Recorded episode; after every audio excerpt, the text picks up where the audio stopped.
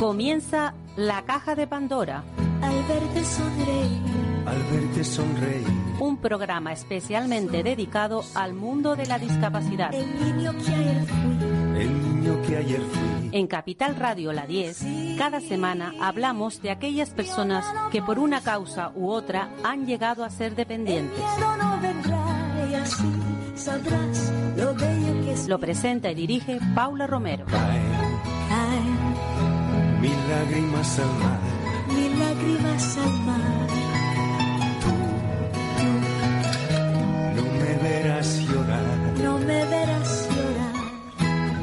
Es que solo tu alegría amansa mi dolor y así yo sé lo bello que es vivir.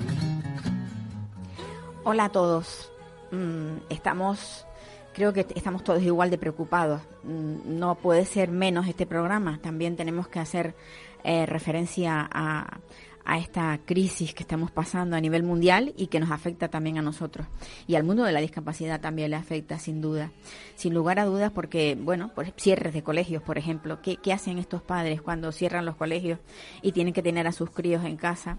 Críos que tienen una problemática añadida a su, a su escolaridad, ¿no? Porque normalmente eh, los escolares ya ya ya, ya tienen un, programa, un problema, o sea, ya le crean un problema a los padres cuando tienen que trabajar, pero cuando se trata de personas con discapacidad, la cosa se complica más.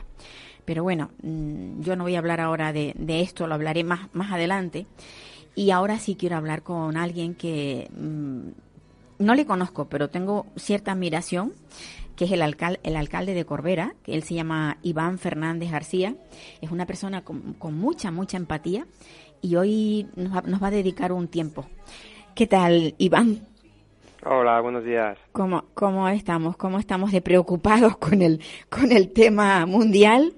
Y Bueno, pues un poco a la expectativa de quienes saben, que son los expertos en, en salud pública de este país, pues eh, nos, nos digan a las diferentes administraciones la- las medidas o decisiones Sí, que, la- que tenemos que tomar y siempre digo que es algo eh, muy sencillo, ¿no? Es escuchar a quien sabe, ¿no? O sea, Pues cuando sí. corre la selección española de fútbol, todo el mundo lleva un seleccionador dentro y, y hace el equipo suyo ideal y, y tenemos que y decimos, bueno, pero entrenador hay uno, bueno, pues es verdad Lo mismo. que ahora casi que nos hemos hecho expertos todos en, en coronavirus, que hace dos meses no sabía ni que existía casi esa palabra Sí. y entonces, bueno, es algo normal que estemos ocupados y preocupados en esto, pero yo creo que acertamos si estamos a expensas de que los expertos que saben de esta materia nos den los consejos y las indicaciones Pues sí. que sean oportunas en cada caso y, y- y acatarlas y ejecutarlas para, para bueno, pues eh, que el impacto sea el menor posible. Sin lugar a dudas. Yo creo que la imprudencia tiene que imperar. Hmm. Será esto. Bueno, yo, eh, yo Corbera no, lo- no conozco Corbera. Eh, no, no, me- Bueno. pero tengo que, tengo que pasarme por ahí porque Sí, sí, sí, es tanto lo que he oído hablar de Corbera y sobre todo en el tema de, de la discapacidad, el tema de, de, mm, de la accesibilidad, mm, son tantas cosas que en una, en un, en una población donde hay personas con discapacidad, que las hay en todo el mundo, es algo que no podemos evitar, pero esa sensibilidad la tiene que tener el, el mundo político, ¿o no? Sí, yo creo nosotros es, es algo que tratamos de, de llevar como, como bandera y desde luego que es una, una prioridad en nuestra acción de gobierno. ¿no? Nosotros tratamos de, de no generar barreras, siempre eh, hay una asociación aquí en, que es, eh, decías que no conocías eh, Corbera, voy a situar a todas las Te- personas que nos están tenemos, escuchando. perdón, perdón, Iván, tenemos ¿Mm? un problema de... eh, ¿Ahora? estás a través de un teléfono fijo, Fijo, sí, exacto. pero con manos libres. No, no, no, no. A ver, ahora. Porque es que hay un, un, una, un problema de, de sonido, no sé cuál es. Vaya. Y ahora me voy a mover un poco. A ver si a lo Me mejor... voy a cambiar. cambia- ¿O es, es un inalámbrico? Sí. Ah, pues a lo mejor tienes que estar más cerca de la base. Y por eso es por lo que estamos, Pues antes claro. estaba lo más cerca posible y ahora me he levantado y ahora me voy a sentar otra vez de nuevo lo más cerca posible. A ver. Ahora Sí, bueno, ahora sí, eh, no hay, no hay problema. Es que hay, había Muy como una, una, eh, una interrupción entre, o sea, sí. Las nuevas tecnologías, el Pues sí, directo, ¿verdad? El directo. Es que yo esto lo tengo claro. Cuando pasan este tipo de cosas, bueno, pues se enteran todos, ¿no? No hay, Sí. esto, esto es, no hay trampa ni cartón, es lo que hay. Exacto. Es lo que Pues tenemos. Lo que, lo que os venía comentando, Sí. Corbera es un municipio, Asturias tiene 78 municipios Ujú. y Corbera en población somos el noveno municipio de Asturias, con aproximadamente 15.600 habitantes. Y estamos en lo que es la comarca de Avilés, junto al municipio de Avilés, que es una, bueno, una gran ciudad ya de 80.000 habitantes, que a lo mejor todo el mundo ya se sitúa y, y la conoce. Hay una asociación a nivel comarcal que se llama DIFA, que responde a las siglas de discapacitados físicos de Avilés y comarca. Y bueno, tenemos una relación con ellos porque es una una asociación muy reivindicativa. Y, y bueno, se, muchas veces se encontraban a veces con, con el rechazo por parte de las administraciones, como que decían, "Oh, ya vienen a exigir, y bueno, pues nosotros le hemos dado la vuelta a esa relación y, y no solo nos ponemos a la defensiva cuando nos hacen reivindicaciones, sino que somos nosotros los que les pedimos una visión crítica y que nos digan qué tenemos que, que mejorar y qué, qué tenemos que cambiar en Corbera. Y siempre estamos de acuerdo, y yo lo he aprendido de ellos, que la, la mejor manera de eliminar barreras es no crearlas. Entonces, todos los equipamientos, todos los grandes proyectos que construimos como ayuntamiento, eh, antes de empezar a construirlos, la Oficina Técnica Municipal, el arquitecto municipal, se reúne con, con, con DIFA, que hay también arquitectos y arquitectas que les echan una mano, supervisamos los proyectos y verificamos que no solo se cumple el código de edificación de eliminar de barreras arquitectónicas, sino que nos vamos un paso más y esas cosas que luego solo se ven en la práctica, pues tratamos de, de suprimirlas y de eliminarlas eh, antes de que antes de que aparezcan, ¿no? Y eso son las barreras físicas y luego hay otras barreras que no existen, que son invisibles, pero que tenemos que derribar también, ¿no? Es barreras de, en cuanto a mentalidad, en cuanto a forma de pensar, en cuanto a forma de actuar a nivel personal, que todos y cada uno de nosotros tenemos que cambiar pautas de comportamiento y luego las administraciones tenemos que ser críticas con nuestro papel porque muchas veces eh, no respondemos a, a, la altura que tenemos que responder ante esa problemática. Entonces nosotros somos conscientes de, de, esa realidad y somos conscientes que no tenemos que darle la espalda y que tenemos que, que afrontarla para, bueno, para hacer un municipio accesible para todas las personas por igual, sin diferencia de, de ningún tipo. Que uh -huh. bueno, yo creo que algo tan obvio, pues a veces no sucede, ¿verdad? Pues sí, la verdad es que mm, esa esa parte que tienen ustedes de consulta, de, de consultar, no, vamos, yo creo que en realidad participan participan sí. en el en el en los proyectos aunque no Exacto. aunque no es, sea de forma de es forma que es así, física es sentirse protagonista claro, claro. de lo que pasa en tu territorio en tu municipio en tu barrio y, y, yo muchas veces se lo digo a, a, a, los, a los técnicos que redactan los proyectos, que bueno, hay que decirse, vamos a ver, afortunadamente las personas fallamos y no somos infalibles. Y eso, pues tenemos que compartir los trabajos. Cuantas más personas los vean mejor y cuatro ojos ven mejor que dos, dos cabezas piensan mejor que una y cuantas más personas veamos un proyecto, una problemática y lo veamos desde un punto de vista crítico para tratar de solucionar los problemas, eso, lejos de molestarnos, lo que tiene que hacer es que estemos todos satisfechos porque luego cuando encontremos la solución, sí que la solución va a ser una solución pues efectiva y, y de verdad, no de cara a la galería. Sin duda. Mm, eh, recientemente, porque yo me muevo mucho en todos estos medios, ustedes han inaugurado o van a inaugurar, no sé si ya está inaugurado, un centro para personas mayores que también son personas que al final terminan teniendo discapacidad. Hmm. ¿Cómo ese proyecto, cuando, cuando vamos, lo...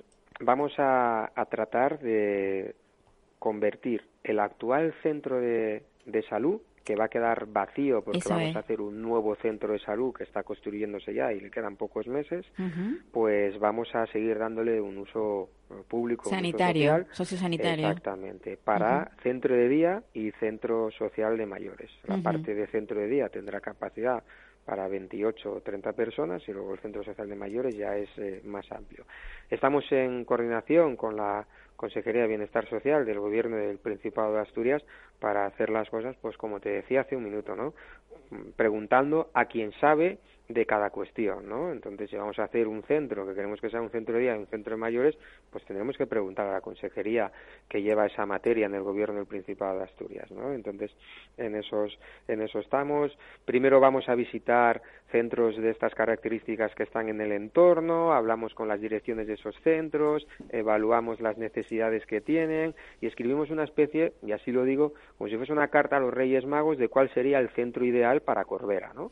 Y a partir de ahí lo trasladamos a los planos, al proyecto, ya se ponen a trabajar la Oficina Técnica Municipal, los arquitectos y aparejadores e ingenieros en el proyecto, están en esa fase. Cuando lo tengamos, lo consultaremos y lo, lo haremos eh, público en reuniones públicas abiertas a la ciudadanía en general, como a colectivos y asociaciones en, en particular, con la idea de que luego el proyecto pues cumpla con todas las expectativas y con todas las necesidades. Y ese ese centro se llenará con, con lugareños, o sea, no serán gente de otra de otras de otros pueblos o ciudades, son gente de, sino son gente local. De aquí. A ver, nosotros aquí, que no conoce la realidad, por ejemplo, te decía antes que estamos en la comarca de Avilés, Sí. caminando desde, desde, desde Corbera hasta el centro de Avilés, caminando son 25 minutos. Entonces somos todos la misma, la misma realidad Claro. y compartimos todos el mismo espacio geográfico en lo que llamamos la comarca, la comarca de Avilés.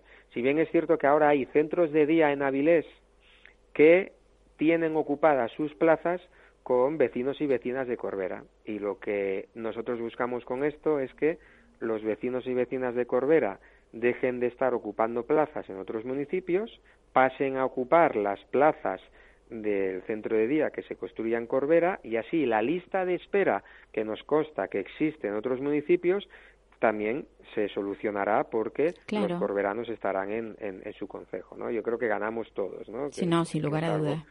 Exacto. que normalmente se suele ver pues eso que se hace un centro a lo mejor muy lejos del lugar donde viven las familias y, Mm. y además se proporciona un trastorno porque para ir a visitarles son, son personas aquí- mayores Aquí buscamos Claro. que en el centro, por ejemplo, va a estar, en, te decía antes, el municipio de Corbera, que somos 15.500, 15.600 habitantes. Mm. Este centro va a estar en el barrio que tiene el 50% de la población Claro, y claro. tiene fácil acceso y tiene un aparcamiento público eh, enfrente y gratuito para lo que acabas de decir tú, familiares, allegados, Sí, amigos sí. que queramos eh, llevar o ir a visitar a las personas que estén allí.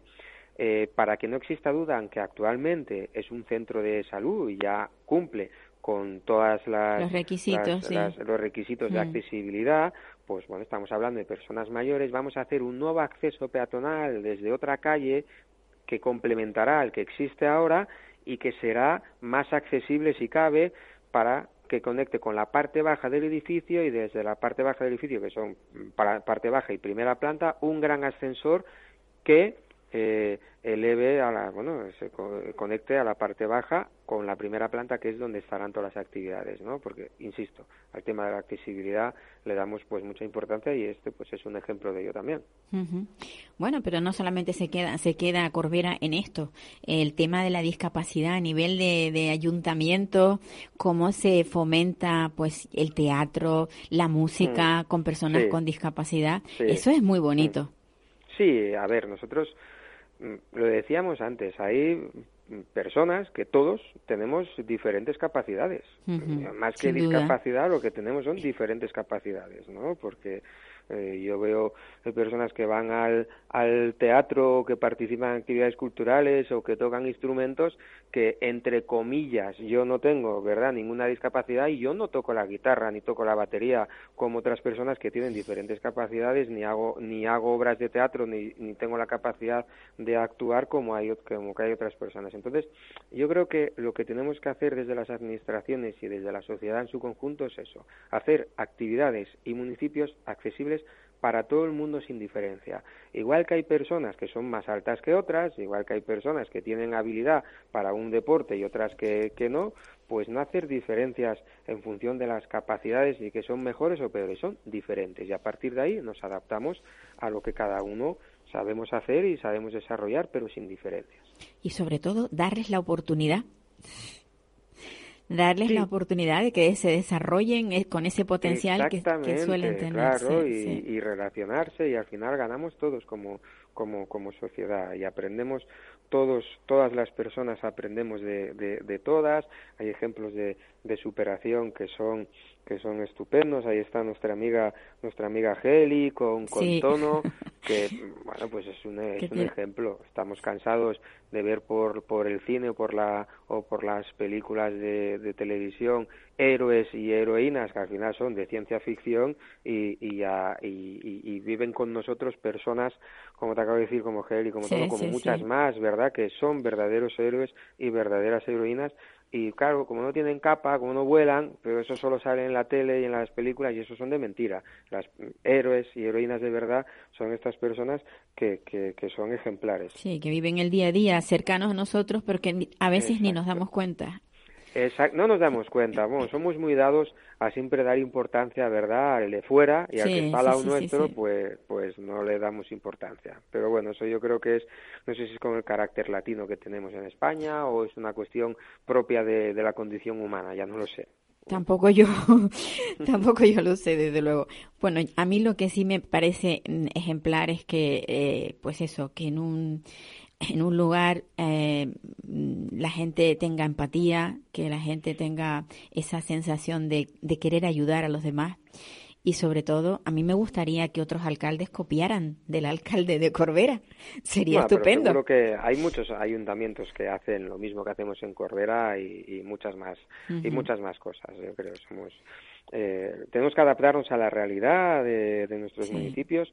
Lo que sí es cierto es que esto, bueno, pues como te decía al principio, es un, es un compromiso. Nosotros en el año 2017 la Fundación 11 nos, nos dio un premio a, como administración. Hay, de, hay diferentes premios que da a clubes, a instituciones, a, a empresas y el, y el premio que dio como reconocimiento a su labor en el tema de, eliminación de barreras, pues fue el Ayuntamiento de Corbera. Y yo dije, eh, bueno, siempre te dan la oportunidad de, decir unas palabras cuando recoges ese galardón y, y dije, y así lo mantengo, que ese premio, lejos de relajarnos y de pensar que con ese reconocimiento y ese galardón ya estaba todo hecho, que todo lo contrario, que ese premio, si cabe, nos comprometía aún más a seguir trabajando por una sociedad igual para todas las personas independiente, independientemente de nuestra condición o de nuestras características. Pues Esa es una máxima que tenemos y en Corbera tratamos de aportar nuestro, nuestro granito de arena. Pues muchas gracias, Iván Fernández pues García.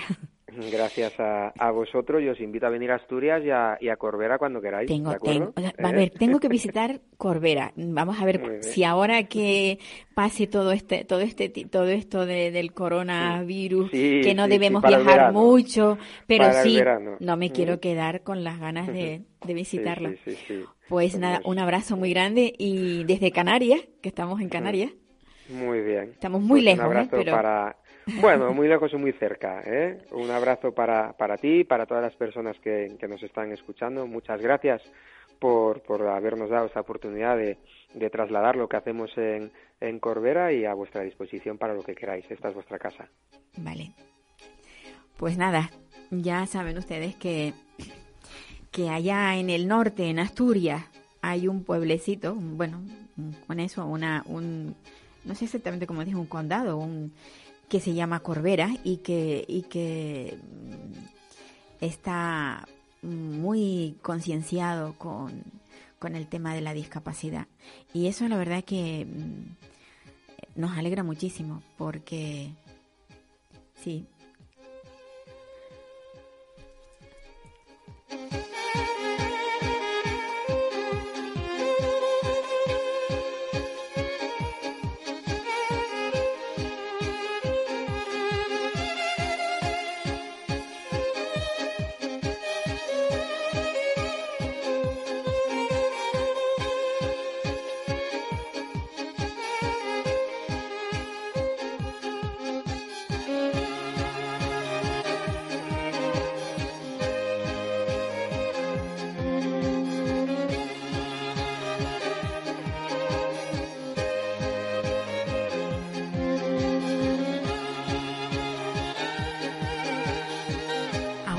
hablar con, con un artista canario que es que me, a ver, tenemos la suerte de cuando nos metemos en internet vemos tantas cosas he visto unos murales preciosos que me han encantado, eh, unos murales que, que dicen mucho. A lo mejor la palabra precioso no es precisamente la más adecuada, eh, con, con, perspectiva de, de, de, alguien que lo analice, mm, yo creo que lo que lo que hay en esos murales es una naturalidad y, y, un, y transmite tanto que bueno que me ha dejado bastante impactada. Pero no solamente por esos murales sino porque además este señor este artista Matías digo Matías Mata hola Matías. Hola qué tal eh, Matías mm, cómo se te ocurrió eh, hacer un un mural dedicado a, la, a personas con discapacidad porque es maravilloso bueno, pues lleva todo lleva su proceso, ¿no? El año pasado con Canaria y el proyecto Tenique, que lleva Rimán, sí. pues me planteó pues hacer el segundo proyecto para Cordicanaria, ¿no? Y, y, en este caso pues ya, ya, ya habíamos trabajado el tema de movilidad reducida, pero nunca se había reflejado en, en, lo que es un mural, ¿no? Son pocas veces los guiños que se le hace a, a, a la discapacidad. A y, y, así así nace el proyecto. Y este año pues lo que quise fue invitar a, a otro artista para que me eh, creara distintos lenguajes en, en, eh, con el mural no uh -huh. que se llama Feo Flip Fran y, y la verdad que muy contento con el resultado. Hicimos un estudio eh, sacamos fotos a lo que es Canaria a toda la gente y, y, sacamos ese ese pequeño lenguaje también con un poco de guiño al barrio del Sobradillo con sus preocupaciones no y ¿Qué? bueno, eh, en, todo, en todos los barrios la movilidad reducida no está, está preparado en los espacios públicos para ello, vamos a decirlo. No, no está, no están preparados. La realidad es esa. Yo creo que hay que crear conciencia y a mí ese mural me, me produce esa sensación de que estamos aquí, míranos. Estás diciendo a gritos, ¿ves cómo me muevo? Mírame, tengo necesidades especiales. No sé, es es lo que yo, mm, o sea, después de verlo, es lo que me ha producido. Sí, creo que esa fue mi idea también, ¿no? De hacer ese gran formato para crear que la gente viera un poco eh, la situación, ¿no? Y a veces mostrándolo así, pues hace pequeñas reflexiones a la gente, ¿no? Sí, sí, sí, sí. Que se pare un poco a, a pensar que todos tenemos a algún familiar o algún amigo en esas condiciones y, y, es una manera también de publicarlo y de que se la preste un poco más de atención, ¿no? Sí, sin duda. Además, fíjate una cosa, eh, la mayoría de los artistas, eh, digo la mayoría porque es así, eh, lo que lo que pintan, lo que lo que plasman son cosas perfectas, cosas bonitas, cosas, eh, pero hay otras realidades. Sí, yo creo que eh, los espacios tienen que haber esto, este, este arte también para concienciar y, y educar. No solo es porque el artista venga y haga una cosa personal o íntima, ¿no? Uh -huh. A veces, sobre todo en los espacios públicos, el artista tiene que dialogar con, con el entorno y en la sociedad en la que vivimos, ¿no? Y es lo que me gusta a mí, pues, hombre, apoyar y hacer también. Uh -huh. ¿Cuántos años llevas con, con este trabajo? Pues bueno, este año precisamente cumplo 30 años pintando en la calle. Caray. Es lo único que hago. Y voy a sacar un libro y contaré pues estas cositas que tú me estás preguntando. Sí. Y, y mostraré pues toda esa trayectoria de 1989, 1990 hasta actualmente. ¿Tú, ¿tú estudiaste Bellas Artes? Eh, sí, el graffiti me hice estudiar a los 26 años, vine a Tenerife a estudiar la, la prueba de acceso y, y, aquí me quedé. Ajá. O sea, que te quedaste... Bueno, estudia... y, ¿Estudiaste en la escuela de, o sea, en Bellas Artes? Sí, hice la Escuela de Arte de Las Palmas, después a los 26 años me vine a estudiar Bellas Artes en Tenerife, uh -huh. hice tres años aquí y el último año lo, lo terminé en Cuenca. De, de todas maneras, el, lo que se estudia en Bellas Artes es el academicismo, pero esa forma que cada pintor eh, lleva a los lienzos, o en este caso a los murales, como en el caso tuyo, eh, eso no se aprende, eso se siente. Sí, es verdad que en la universidad pude madurar y conocer mucho. Y conocer las técnicas, ¿no? Sí, muchas técnicas, pero es verdad que estaba muy censurado en mi época, ¿no? Pero siempre con nocturnidad. Hoy, hoy se pinta de- en la calle, ¿no? Y lo que principalmente me gusta es que es arte público, ¿no? Arte para todo el mundo, gratuito, que te puedes tropezar, ir a verlo. Y creo que es, es el contenido que más me gusta a mí. Y estos materiales que se utilizan cuando, cuando tú pintas en el exterior, porque eh, vienen siendo como frescos, ¿no? O sea, como lo que se pintaba, eh, lo que se pinta en paredes, evidentemente, son murales. Eh, eso Sí. tiene un, los materiales tienen que ser distintos para que, pues, perduren en el tiempo. Sí, bueno, ya sabemos que en la vida no hay, nada que dure, todo es efímero, ¿no? Pero sí es verdad que tiene un alto contenido, a lo mejor de, de 10 añitos se queda con ese color, después envejece y le da ese carácter también de tiempo. Eh, vivimos en una sociedad muy rápida hoy día y, y casi no, nos olvidamos de, de lo que ha pasado hace cinco años, ¿no? Entonces, bueno, está hecho a spray prácticamente y a pintura Ajá. pero tiene una, una durabilidad. ¿no? No es como una escultura una rotonda que dura para toda la vida, pero, pero sí, eh, Sí. tiene una pequeña durabilidad. O sea, que estará ahí que durante muchísimo tiempo para que todo el mundo pueda disfrutar de esa, de esa obra, que no, eh, Sí. que no es tan efímera como lo que se hace en cualquier lado, como lo que, lo que hacen en el suelo, que además también me parecen muy, unos trabajos muy buenos. Eh, cuando te encuentras a alguien en la calle con tizas, con pasteles, eh, haciendo esas pinturas que luego el tiempo pues se las lleva por delante. Eh, esto tiene mucha más... eh, Sí, no, esto tiene mucha más durabilidad. Por eso, verdad, por eso. Los grafitis, te digo, de 8 empiezan a bajar el color, pero no desaparecen. Claro. Y, y después la persona que lo ha visto tampoco va a desaparecerle de- en la memoria tan rápido. No, no. porque no, no son cosas que se ven cotidianamente. Entonces, bueno, si te impacta o te hace reflexionar un poquito y si has parado un poquito a verlo, el día que dentro de 20 años ese mural pues, eh, se, construya o se hace algo, eh, la gente va a recordar que ahí había ese mural. Pues sí. Entonces, bueno, ahí ahí está el, y los archivos, las fotografías, ¿no? Lo que va, a du- lo que va Claro, a lo que va a durar son, los- son las fotografías. Yo, como siempre digo, lo bonito es el hecho de hacer este tipo de proyectos, ¿no? Que, Sí. Que haya salido adelante gracias al proyecto Tenique, Corti Canaria. Al final son muchos, ¿no? Aunque somos dos, en este caso dos que hemos pintado, eh, es un gran colectivo para que estos proyectos salgan adelante. Matías, con esto no se hace nadie rico, ¿verdad que no? Eh, yo te puedo comentar, no sé si conocerás a muchos eh, en Canarias que solo puedan vivir del arte, ¿no? Eh, es complicado. no es qué, complicado, sí, sí. eh, pero llevaré unos 18 años solo exclusivamente pintando, pero es verdad que me tengo que mover por todas las islas, la península y parte del extranjero para poder eh, pagar las mínimas facturas que todo el mundo paga. Claro, claro, ¿no? Para vivir, es que eh, el problema es que tenemos que comer y tenemos que pagar casa, son muchas cosas.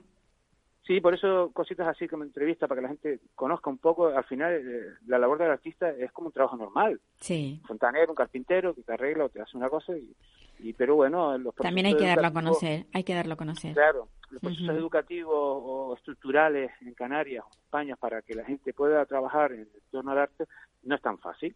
Y este Eh, este proyecto Tenique, que, eh, ¿de qué está compuesto? O sea, ¿cómo- que, ¿conoces el proyecto en sí o...? Sí, claro, claro. Ruimán, eh, socioeducador, pues generó esto en el primer colegio en Santa Cruz, ahora lo ha llevado al Sobradillo, el próximo año quiere llevarlo a Ofra, ¿vale? Ajá, Y siempre está de la mano de Cordicanaria, ajá. ¿vale? Con- y trabajar con chavales, ¿no? A la vez de que pintábamos los murales, los niños venían y pintaban también. y experimentaban la técnica, ¿no? Hacer un proceso educativo que es lo que se necesita, ¿no? Para que la gente le dé un poquito de valor a, a las actividades. claro, claro. Y siempre se hace con bajo un proyecto viable, estamos de unas cifras astronómicas, no- nunca son, ¿eh? Eh, todo el mundo aporta un poquito para que este proyecto salga. Bueno, pues yo espero que este proyecto no sea el único que tengas tú relacionado con la discapacidad, que, que hagas muchas más cosas y que me tengas al corriente, porque cada vez que hagas algo que esté relacionado con la discapacidad, yo te rogaría que me lo comuni- comunicaras, porque eh, por un lado para conocerlo y por otro lado también para darle un poco de, de, de vidilla, ¿no? De decir, mira, este señor sigue haciendo esto, trabajando Hombre, con este colectivo.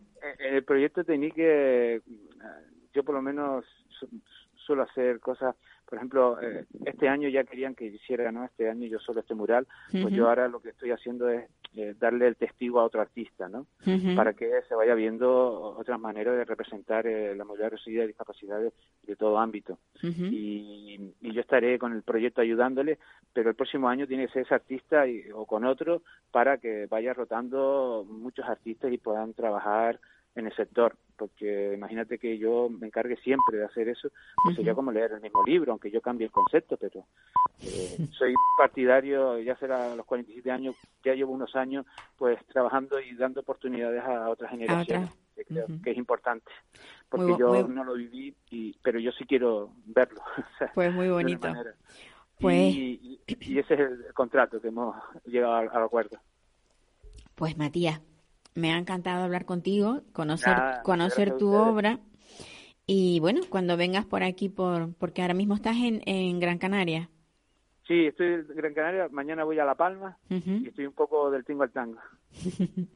bueno, pues cuando estés por aquí nos podemos ver o puedes venir por la radio, como quieras. Muy bien, que sepas que, que sepas que, que tienes aquí una emisora desde la que puedes hablar de tus proyectos. Matías, un abrazo. un abrazo y muchísimas gracias. A ti. Bueno, hasta luego.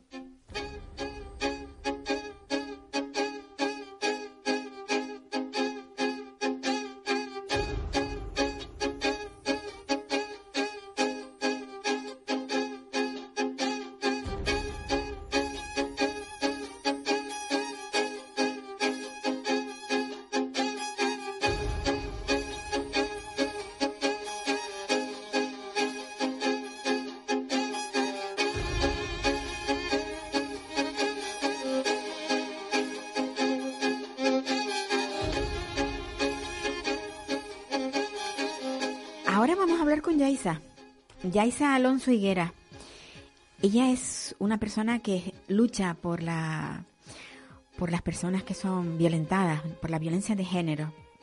Eh, no sé qué proyecto tendrá ahora entre manos, pero es alguien muy valiosa en el sector de, de femenino y en el sector también de la discapacidad. Hola, Yaisa. Hola, buenos días. ¿Qué tal, Yaisa? ¿Cómo estás? ¿Estás mejor? Porque estabas medio... Sí, sí, he estado mala, pero ya estoy mejor, menos mal, sí. Bueno, eh, recientemente hemos tenido, el domingo, bueno, el domingo ya sabes que nos volcamos todos en, en, salir a la calle para, para reivindicar los derechos de la, de la mujer, pero también me gustaría que, que, cada vez que se hable de los derechos de la mujer se hablara también de los derechos de la mujer con discapacidad, que es que yo no lo oigo mucho. Sí, la verdad que queda un poco bastante oculto el tema de la discapacidad y la violencia. Sí. Porque además, yo antes comentaba con unos compañeros que salían del programa anterior y decía, es que mm, la, la persona, o sea, la mujer con discapacidad sufre las dos, o sea, sufre doblemente por ser mujer y por tener discapacidad. Y no hay nada. Es más que el doble. Es, es, es, es, lo que se llama una discriminación múltiple. Por eso. La discapacidad en este caso es un, vamos a decir, un eje, ¿no? eh, que está dentro de lo que se llama la palabra esta interseccionalidad en, dentro del, del feminismo, ¿no? Que es que como las diferentes secciones, ¿no? De, de que, que pueden que pueden eh, que podemos tener las mujeres, ¿cuáles son las secciones? Pues tener discapacidad o por ejemplo ser pobre o ser migrante o no tener estudios, ¿vale?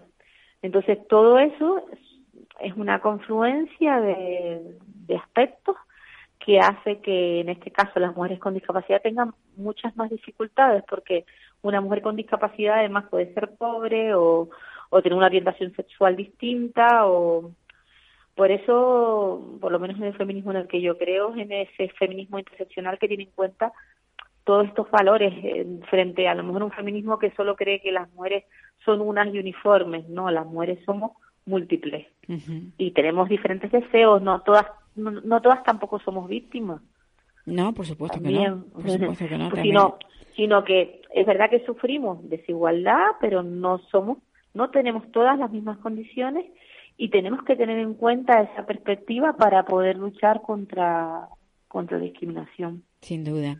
No, y además también en el ámbito que te muevas, o sea, una persona con, con poder adquisitivo tiene más posibilidades de, que, de, ser más, más libre, más, de tener más, más oportunidades que alguien que no está en, en una situación eh, favorable, digamos. Exactamente, sí. Y está claro que en el campo de la discapacidad, mm, desgraciadamente, como una gran parte que une la discapacidad es el empobrecimiento, porque entre otras cosas han tenido más dificultades para, para, para el estudio, por ejemplo, para optar a, estudios superiores, al mundo laboral, y eso hace que sean personas que son perceptores en gran parte de pensiones no contributivas, y las pensiones no contributivas, pues, pues como sabemos, son, son mínimas. muy pobres. y encima tener discapacidad es más caro. Sí, sin duda. Porque tú requieres una serie de apoyos para, pueden ser apoyos en rehabilitación, en medicina, en ayudas técnicas, en cuidado, en miles de cosas. Entonces, es más caro, pero somos más pobres.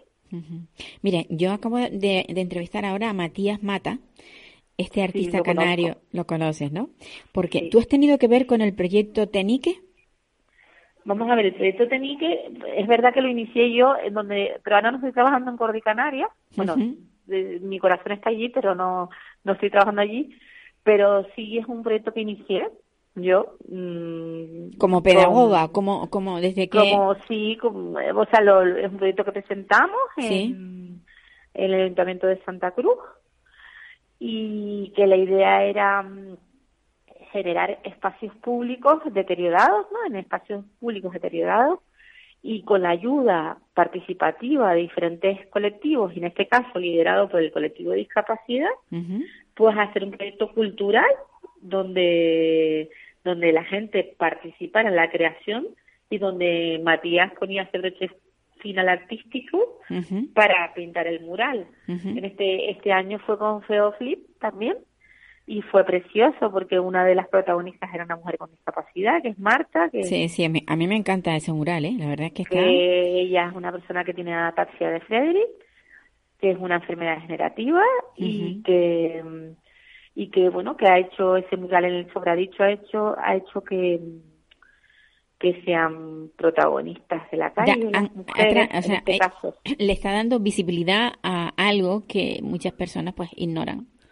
Y con alegría también. Por eso hablaba yo también del victimismo, que no siempre somos víctimas. O sea, eh, a la gente tiene que comprender que por llevar una silla de ruedas no significa que seas una mujer triste ni una mujer amargada. Hay gente amargada que no lleva silla de ruedas. Es, es algo que va mucho más allá, ¿sabes? Pues sí, pues sí o sea que, pues me alegro que les haya gustado su proyecto, que es pues, muy bonito. Sí, sí, sí. Lo que pasa es que yo sabía, digo, ella tiene algo, por eso, por eso te, lo he, referido, digo, porque sé que, que había algo por medio en, en el proyecto, pero fíjate, no sabía que había sido tú la impulsora del, del proyecto. Sí, bueno, con la asociación, sí, fui la impulsora junto con la asociación y ahora ya no lo, lo estoy llevando yo porque estoy trabajando en otro lugar, pero pero sí que hago seguimiento y me encanta el proyecto que continúe y que tenga trascendencia y que las herramientas culturales transformen la, la sociedad, que es lo que queremos. Eso es lo que queremos, tú lo has dicho, cambiar. Eso es lo que queremos también desde este, desde este programa, que la gente tome conciencia de, de, de, la diversidad que, que existe y que, y que haya, mm, pues eso, posibilidades para las personas que tienen más dificultad. Pero para estas cosas mm, yo creo que hay que hay que moverse mucho desde distintos organismos porque eh, a través de, de tres o cuatro personas no, no lo lograremos.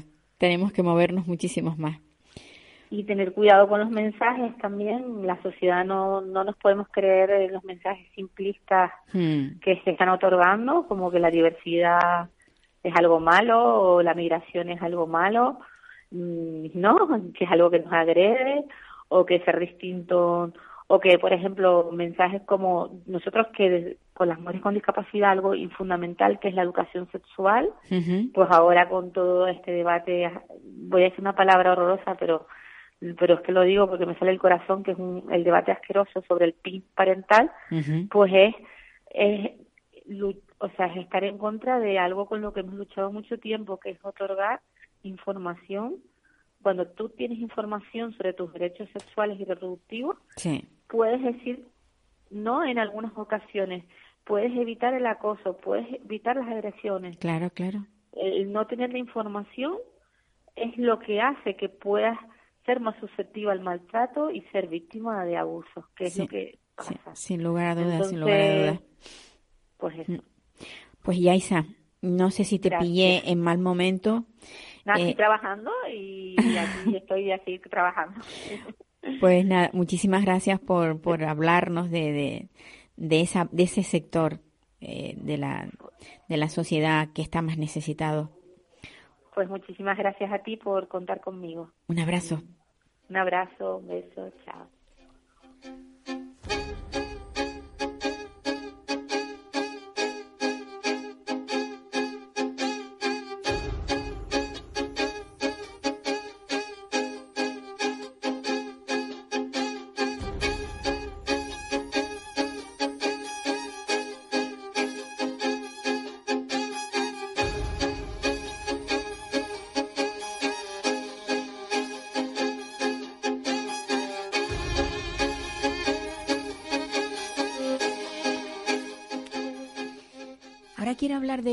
Algo que, bueno, que al principio mm, ya oyeron ustedes que yo hablaba de, cómo nos puede afectar el coronavirus al, mundo de la discapacidad.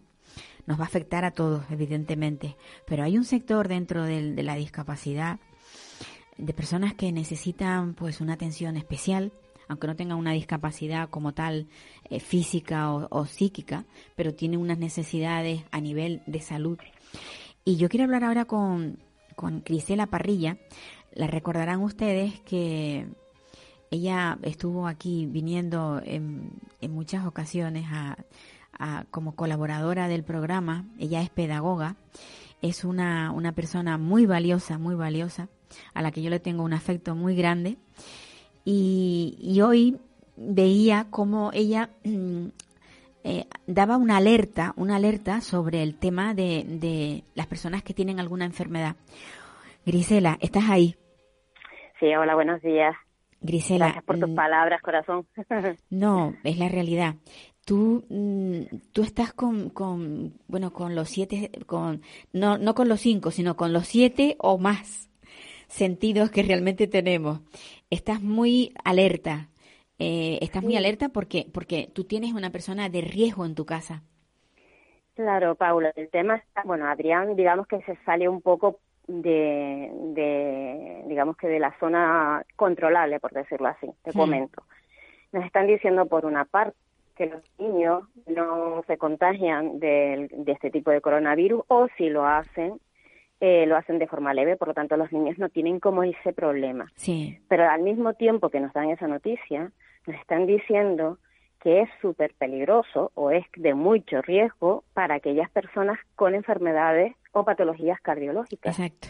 Entonces, nosotros tenemos niños cardiópatas. ¿Con qué me quedo? ¿Con que es un niño o que es de riesgo? Entonces, lo que estoy, la verdad que lo estoy haciendo a nivel individual, pero movilizando toda la gente y todos los contactos que tengo, ¿no? Sí. Eh, necesitamos de información. Por ejemplo, de la, es que no son cosas que no entiendo. Está la Asociación Española de Cardiología Pediátrica, Secardioped, que debería haber sacado ya algún decálogo porque solo con lavarnos las manos y no llevar a los niños a sitios donde haya gente solo con eso igual no basta para nuestros niños. Claro. Porque, claro, mm, un niño en guardería, ¿cómo le lavas constantemente las manos? O un niño de infantil. O hay que extremar las medidas con los niños que van a ser operados en 15 días, se paran esas operaciones. Si tenemos consulta de cardiología, llevamos prudentemente, nos quedamos en casa para no estarlos llevando a un hospital. Eh, esas son las cosas que, que necesitamos porque yo creo que se les está olvidando que hay un colectivo de niños enfermos del corazón. Sí. Y, y, por eso estoy dando un poco la brasa con los tweets, eh, mencionando un poco a, la, a las entidades. hoy le mandé un correo a los, al Colegio de Biólogos que nos han dicho que en, que en Canarias, eh, que no entremos en pánico, que en Canarias está la cosa controlada. Le he mandado un, un correo a la Asociación Española de Pediatría eh, Extrahospitalaria, porque había la sensación de que, mm, claro, como somos un colectivo relativamente pequeño, aunque no tan pequeño, eh, se les está escapando las indicaciones específicas para nosotros. Claro. O sea que tú ves, verías, vamos, tú y, y, todos los que los que están eh, cercanos a personas así, que, que se diera un comunicado especial para, para ese tipo de personas.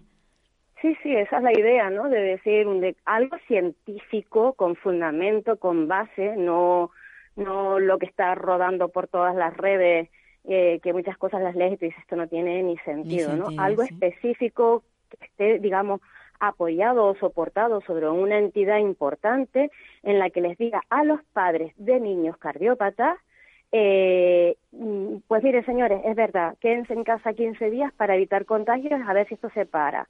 Vale, me quedo en casa. Y si yo soy limpiadora de, un, de piso, ¿cómo le digo yo a mi empresaria eh, que me tengo que quedar en casa 15 días? Y esa baja me la cubren, no me la cubren, ¿sabes? Ahí hay cositas que se nos están escapando, que, claro, nos ha cogido un poco esto mm, de sorpresa. Yo creo que a, toda la población la ha cogido de sorpresa a nivel a nivel mundial.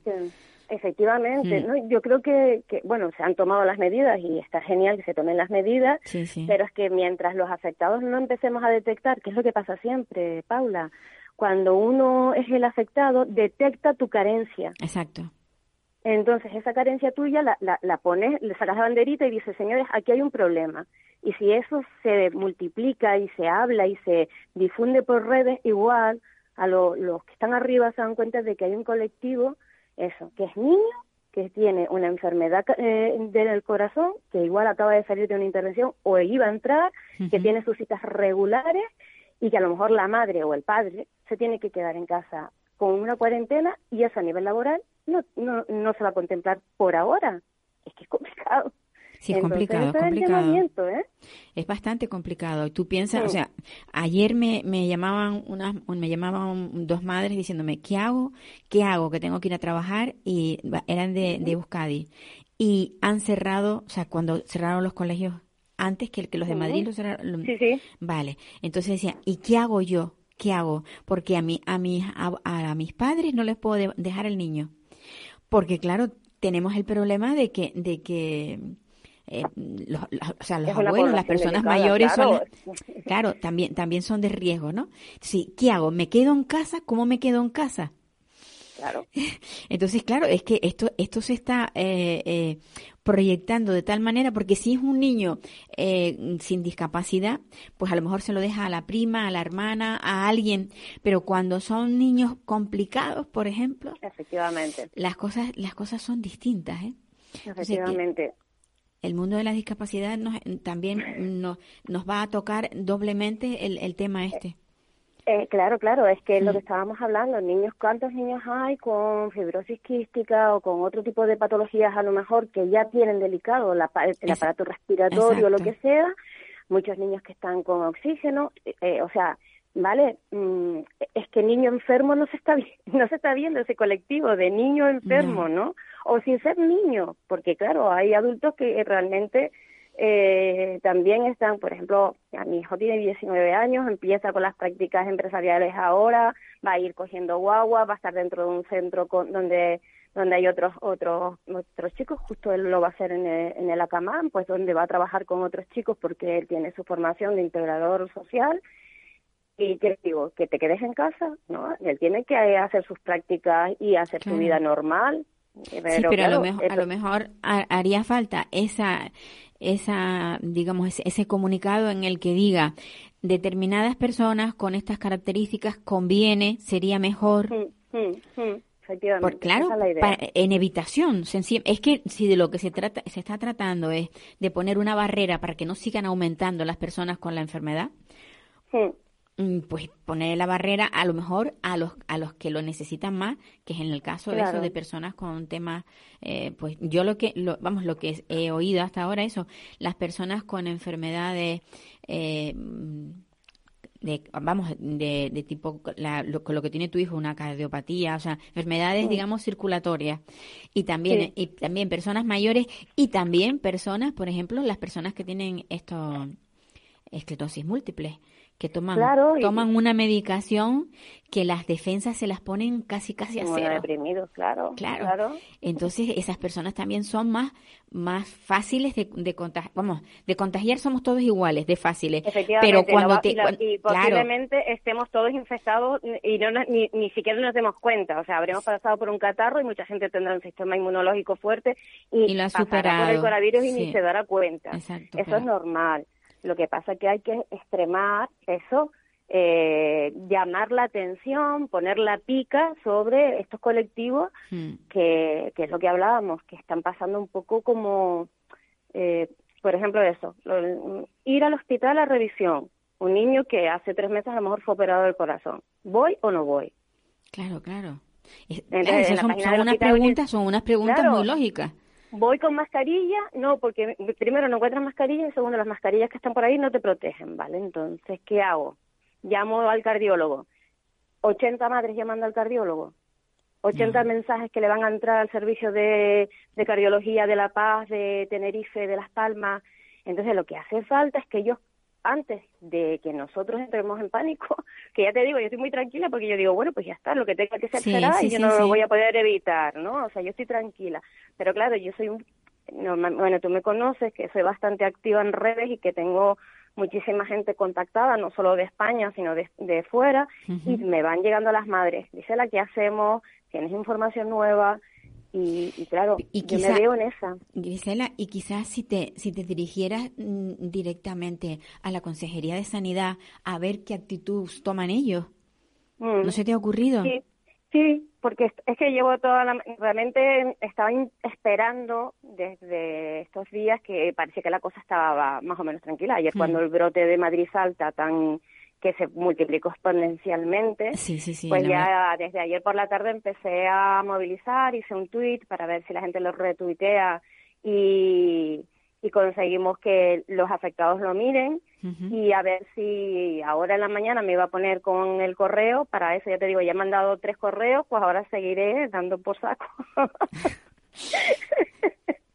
porque Dando la vara. Sí, porque es lo único que podemos hacer como madres, llamar a la tranquilidad al resto de las madres, decir vamos a ver, seguro que lo vamos a pasar y no va a pasar, no nos va, a pasar, nada. vamos, vamos a hacer todo. Pero vamos a ser precavidos, o sea, vamos a ser precavidos, ah, que te dices bueno, pues voy a tener en casa, por ejemplo, la medicación, o sea, niños que tienen necesitan medicación, vamos a tener en casa medicación que para no tener que ir a comprar, efectivamente, exacto, sabes que están diciendo que hasta Madrid están eh, asaltando prácticamente los supermercados, no porque la gente tenga miedo y quiera guardar comida, sino porque ahora todos los niños que comían en el comedor escolar ahora tienen que comer en casa. Claro. No, y si, y si, no, y, si antes ibas eh, semanalmente a comprar, dice, yo no quiero mezclarme con tanta gente, voy a comprar para el mes. O sea, no es que piensen... en Australia hay hasta peleas por el papel higiénico. O sea, es como, esto tiene una parte un poco humorística. sí, sin duda. De, de decir cómo, cómo, cómo un bichito Va, a, va a acabar, no, con un bichito puede poner en el borde a toda una población mundial, a la economía mundial. es, como una pasada, o sea, eso como, fue como un toque de atención que nos dieron, ¿no? Como pum. Pues sí, la verdad que sí. Y bueno, y desde luego lo que está claro es que el que antes no se lavaba las manos ya ha aprendido a lavárselas. Menos mal, menos mal, la verdad que sí. Y después otra cosa que también quiero poner en valor es nuestra sanidad pública, universal y gratuita. Sí, sí, sí, Que todo el mundo la ataca. Sí, no hay ningún seguro médico que esté haciendo, bueno, o casi ni que, te esté haciendo mm. pruebas de coronavirus, ni que te metan en una UBI, te mandan para el, para el público. Efectivamente, eso también hay que tenerlo eh, muy en cuenta. Hay que tenerlo presente. Y la, la seguridad, todo lo que es el, el tema de salud, que están los hospitales infradotados porque llevamos mucho tiempo de aportar personal, aportar material, pues ahora tienen que ponerse a la Grisela, se nos, se nos acabó el tiempo. es que hablo mucho. No, un beso. Gracias por darme este, este espacio. Un beso grande, Paula. Gracias a todos los oyentes. Amigos que ya se nos terminó el, el, programa. Eh, tendríamos que hacer varios programas más para hablar de esto, pero bueno, eh, yo les espero la próxima semana. Un abrazo a todos.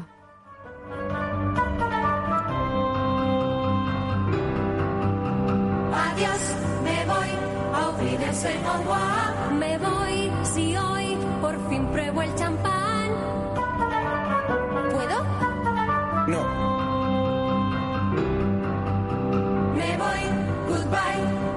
En adiós. Me voy con un suspiro y un adiós. Adiós.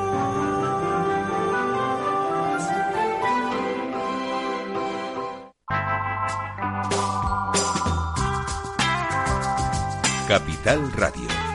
Música y mercados.